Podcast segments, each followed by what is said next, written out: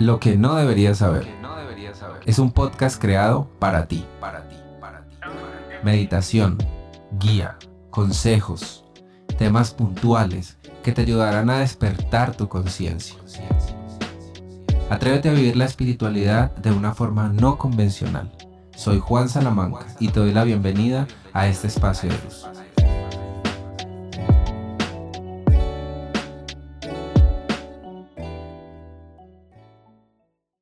Hola, hola guardianes de luz. Bienvenidos a un capítulo más de su podcast, Lo que no deberías saber.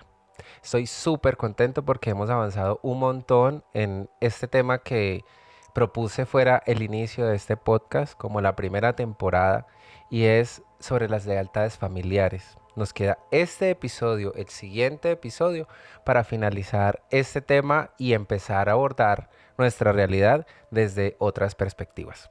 Hoy vamos a hablar de las lealtades familiares desde la realidad más próxima, desde el momento presente, lo que habita hoy y ha habitado nuestro clan desde nuestro nacimiento. Así que vamos a mirar este grupo familiar y cómo nos ha afectado esta influencia de forma positiva y también de forma negativa eh, en todas las creencias que tienen que ver con lo económico, con la sexualidad, con las inclinaciones políticas, las costumbres eh, y todas esas creencias limitantes que tratan de ponernos una camisa de fuerza para que nosotros seamos adecuados, entre comillas, eh, a esa verdad que se expresa de las puertas hacia adentro de nuestra casa y finalmente también de la casa de nuestros familiares, abuelos, tíos, primos, etc. Entonces vamos a devolvernos a esa infancia, vamos a devolvernos a, ese, a ese niño, a esa niña que fuimos. Crecimos referenciados, en el ambiente familiar. Crecimos con una, como una consigna que, mejor dicho, levante la mano el que la escuchó y creo que todo el mundo va a estar de acuerdo y es que solamente los adultos podían hablar, el niño tenía que hacer silencio. Esa es una de las primeras invalidaciones que nosotros eh, padecimos en nuestra infancia. No podíamos expresarnos y si lo hacíamos éramos tomados como irrespetuosos, como inapropiados. Así que crecimos, la gran mayoría de nosotros, sintiendo que nuestra voz no tenía eh, una validez o una posibilidad de, de ser escuchada y avalada en nuestros contextos familiares. Otra cosa muy importante que podemos analizar en estas conexiones eh, con nuestra familia es la comparación que también se estableció en nuestros primeros años de vida. Siempre había un referente. Tu hermana o tu hermano mayor, el primo o la prima mayor, el tío más joven, eh, definitivamente el que se abandonó completamente a esa identidad propuesta por el clan, el que se anuló a sí mismo y decidió vivir bajo las normas y bajo las leyes que el clan le estaba proponiendo.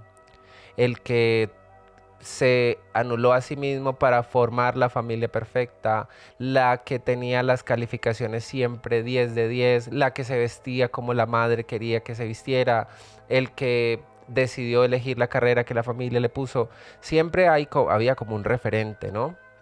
Y eso se convertía prácticamente como en un ideal de lo que es aceptado y sobre todo de lo que es amado, de lo que es realmente posible para recibir amor. Entonces ahí eh, establecemos lo que es correcto. Y finalmente a muchos de nosotros, yo creo que la gran mayoría de personas que se acercan a este tipo de información, pues nos ha quedado difícil eh, empatar y calzar en ese molde somos la oveja diferente de la familia. Somos el que piensa distinto, el que obra distinto, el que tiene preferencias distintas. Y eso eh, pues es tomado como una amenaza, porque vamos en contra de la norma. Cuestionamos la vida, no tragamos entero. Entonces si dicen azul, bueno, está bien, pero ¿por qué azul? Ah, porque no puede ser de otro color, pero dame un, sustento, ah, no sé, Asegurarme que lo que me estás diciendo es correcto. Y finalmente, siempre han habido muchos choques con las figuras de autoridad, porque los padres, por lo general, lo que han tratado es de tener autoridad a toda costa, porque eso es lo que han aprendido. Entonces, es imposible para nosotros acceder a espacios de comunicación donde podamos tener la razón. Siempre el padre va a intentar, bueno, el padre y la madre van a intentar tener la razón a toda costa, aunque mañana se contradigan, aunque pasado mañana sea distinto, pero todo encuentro comunicativo, por no decir discusión, eh, va a estar enmarcado en, en ese sentir, en que ellos son los que saben, ellos son los que han vivido más tiempo, ellos son los que tienen la razón. Em, hay un fragmento de un libro que les quiero recomendar y les prometo, voy a, voy a generar aquí un apunte y les prometo para posteriores encuentros hablar de las personas altamente sensibles. Hay un libro muy muy bueno sobre personas altamente sensibles em, que nos relata cómo nosotros, los seres sensibles, em, hemos sido entrenados en nuestro clan familiar, en, esa burbujita de mamá, papá y, abuelos, los cercanos, para, para desarrollar esta alta sensibilidad.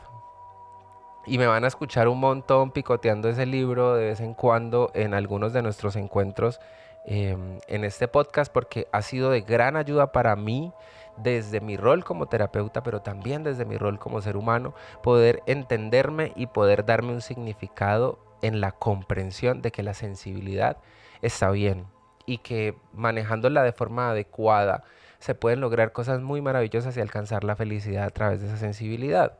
Pero finalmente en nuestros primeros años de vida la confusión nos reina, porque somos entrenados para percibir cuándo somos amados.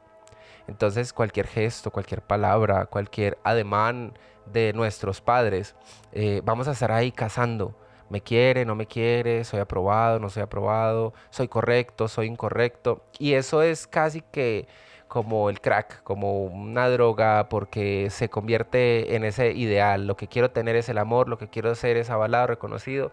Finalmente el niño lo que quiere ser es visto y querido como es, con sus dudas, con su curiosidad, con su, con su forma de ver el mundo. Eso es lo que quiere el niño, ser amado y se va encontrando con muchas paredes a lo largo de la vida para moldear em, pues lo que es correcto entre comillas. Entonces el libro de personas altamente sensibles nos propone una, una teoría que me parece que tiene un sentido y es cuando soy niño y percibo el descontento de mi madre, percibo su frustración, su enojo, su tristeza, me acerco como niño a preguntar, ¿qué tienes, ma? Y la madre, en su afán por brindar contención o, una identidad y una postura de, que todo está bien, me dice, no, estoy bien, no me pasa nada. Entonces, mi percepción es una, pero lo que mi madre me expresa es otra cosa, entonces me crezco confundido, no sé qué está pasando. Y así es que aprendemos nosotros a dudar de nuestra percepción. Así es que aprendemos a dudar de lo que sentimos. Entonces imagínate tu ser sensible, Sé que la mayoría de ustedes lo son y por eso están en este espacio compartiendo conmigo porque nos atraemos en frecuencia vibracional. Imagínate ser sensible y crecer sintiendo que no eres correcto, sentir que, que, que no es adecuado. Eso sí o sí va a generar una sensación de aislamiento y de rechazo. Porque pienso diferente y porque actúo diferente porque para mí, en el aspecto económico, por ejemplo, em, quebrarme la espalda y trabajar de sol a sol no me genera una identidad y puedo desarrollar una forma de, generar recursos de forma mucho más productiva y con menos esfuerzo. Ahorita en, la onda de la información, con tiendas virtuales, con emprendimientos, que igual es mucho trabajo, pero que para ciertos familiares eh, no es lo correcto. Hoy, por ejemplo, hablaba con una persona muy cercana y me decía, estoy teniendo conflictos en mi casa porque mi familia cree que yo no hago nada. Y yo, pero, pero si tú trabajas un montón, tienes tu emprendimiento, además le pegas al negocio digital. Pero mi familia necesita que yo entre a cumplir un horario de 8 a 8 por un mínimo para verme haciendo algo y sentir que realmente soy productivo, productiva. Y yo, ok, Ahí se expresó claramente una gran diferencia entre esta buscadora de su propio camino y lo que es considerado como normal para su clan. Con el tema de la sexualidad es lo mismo. Si tu preferencia sexual es distinta, entonces hay escándalo porque tú tienes que ser eh, de color amarillo y si no es amarillo, entonces no eres avalado. Con la inclinación política es lo mismo, si no eres de derecha, no eres de izquierda, entonces, y van generando esas sensaciones de, aislamiento sobre nosotros y de incomprensión porque constituimos un peligro, una amenaza para la identidad que el clan ha construido. Por eso vemos que hay familias tan extremadamente cerradas, Em, en esos compartires con otros tipos de culturas o de experiencias porque son completamente radicales y en eso la, religión em, en su mayoría católica nos ha ayudado un montón, ¿no? Como a construir eh, esos cercos de inconsciencia, de, culpa, de, como de rituales o de, o de formas que, si se salen de allí, em, pues generan gran dolor. Yo he tenido pacientes con gran cantidad de pacientes con esquemas bien desarrollados de ansiedad, porque han crecido en, un entorno muy cristiano, muy católico y, finalmente no se han adaptado a esa creencia, pero tienen una, visión muy arraigada en, su mente de, un Dios castigador, de un Dios fuerte, entonces sienten que por no ir en, eh, en, corriente con lo que su familia desea, pues entonces son malos y, no, hemos, no, hecho, no, hemos hecho tema todavía de ansiedad y lo vamos a hacer en algún momento. Y vamos a entender que la culpa y el miedo son dos componentes importantísimos en toda crisis de ansiedad, en todo cúmulo de, experiencias que nos desbordan finalmente en la ansiedad. Entonces, al ser un peligro, nosotros los primeros años vivimos o con mucho miedo o con mucha aversión. Em, vivimos vivimos una transformación increíble, ¿no? Somos un niño divertido, curioso, que juega con tierra, que se sube, que se baja y, y, vivimos en contextos donde es como, no te subas allí, no hagas esto, no hagas lo otro, haz silencio. Y luego pasamos a ver adolescentes retraídos, adolescentes que pierden el color. Es que siempre vemos que, esas adolescencias difíciles eligen el color negro, el color blanco, eh, el aislamiento, la supresión de sus emociones, la soledad, por esa sensación de autorrechazo y de no aportancia a su clan familiar. Ese miedo y esa aversión va creciendo con el paso del tiempo y va generando eh, una distorsión de su propia percepción, una duda de quién es esa persona. Em, eso hace que se, adopte una postura de no lucha, de, no juicio.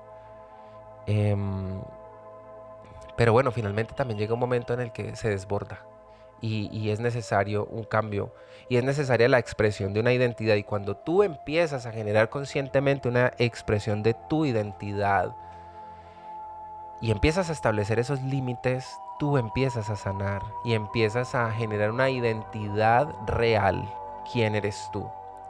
Si tú ya no estás dispuesto a tener que asumir responsabilidades dentro del clan que no te corresponden, al principio va a sentar muy mal y eso también eh, me emociona porque voy tomando aquí apuntes y también vamos a hacer un, podcast sobre límites, otro sobre ansiedad y otro sobre personas sensibles. Ahí van brotando los temas que vamos a ir em, trabajando poco a poco. Finalmente yo aquí tengo también mis notas porque como comprenderán es demasiada información.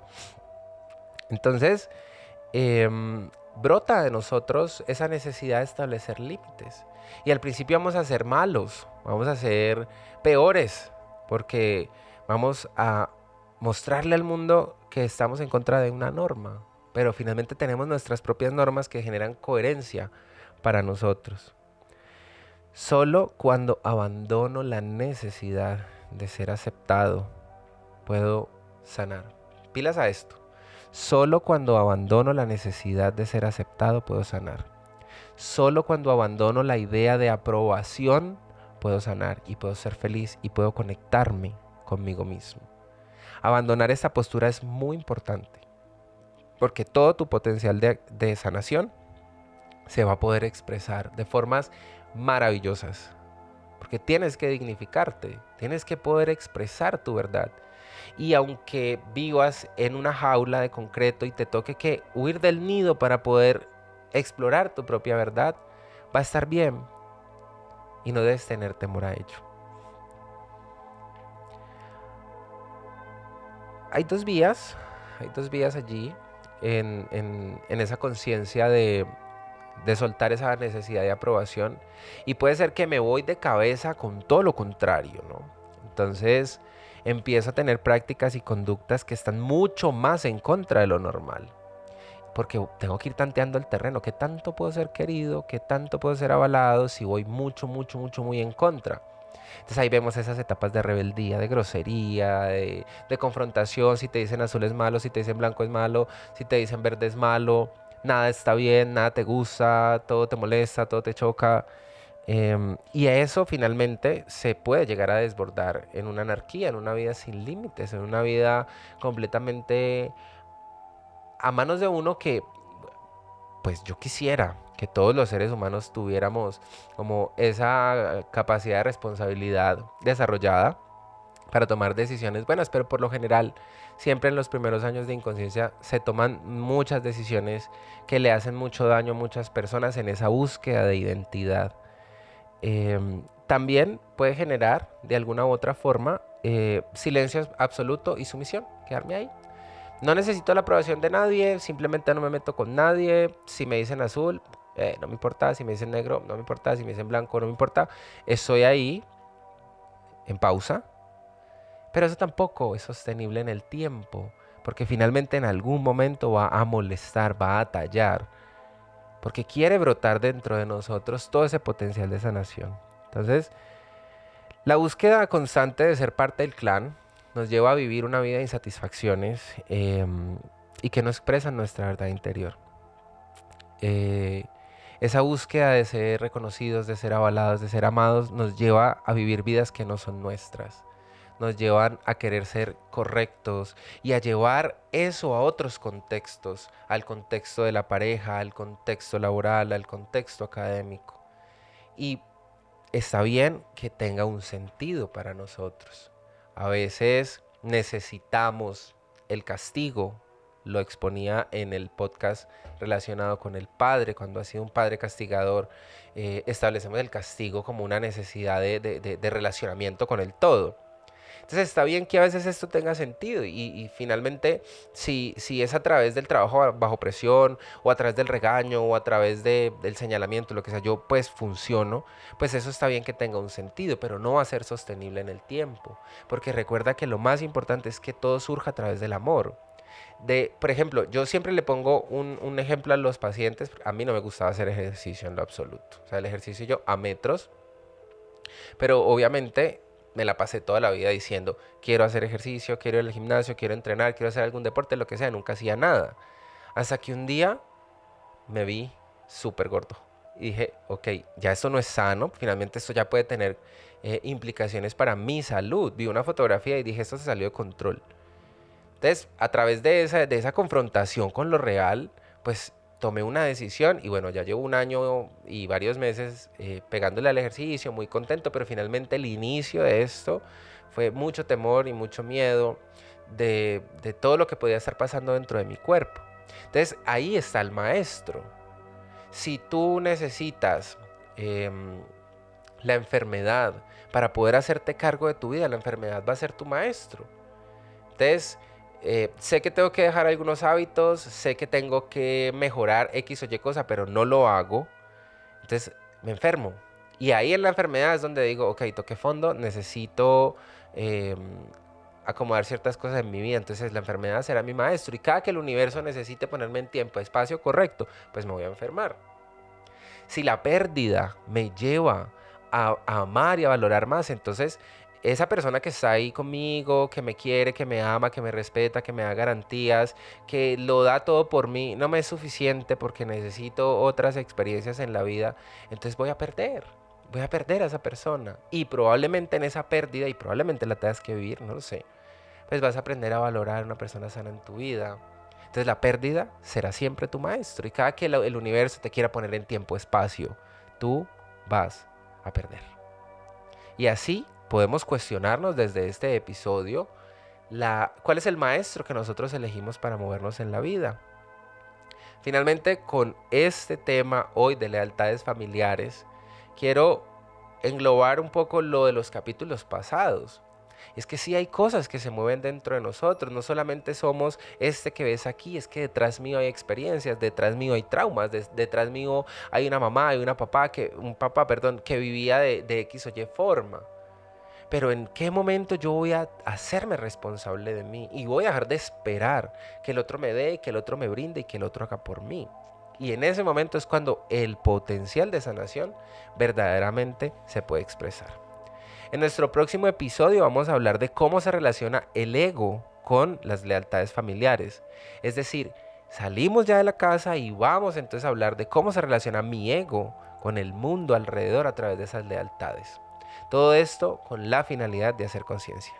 Recuerden que estos temas son densos, son un poquito ladrilludos, tratamos de hacerlos divertidos, a menos, pero es muy importante que tengan una libretica o que tengan una nota en, en, su teléfono para que puedan tomar apuntes de sus dudas, de sus preguntas y las puedan compartir conmigo. Esto se los voy a ir diciendo mientras nos volvemos mucho más amigos y sabemos que este es nuestro espacio y nuestro encuentro para recordarles que tienen un canal a su disposición por mi cuenta de Instagram, arroba Juan Salamanca TP, o por la cuenta de TikTok, que yo también intento responderles al instante pues vamos generando ese feedback, esa retroalimentación y finalmente no dudes en hacerlo porque tu aporte es muy importante para darle una forma a este espacio. Y así tu pregunta o tu duda puede lograr responder la duda de cientos y miles de personas que se conectan también a escucharnos. Espero que les haya gustado esta entrega, este sexto episodio. Eh, los abrazo de corazón a corazón, los espero en las redes, los queremos un montón y muchas bendiciones. Chau, chau.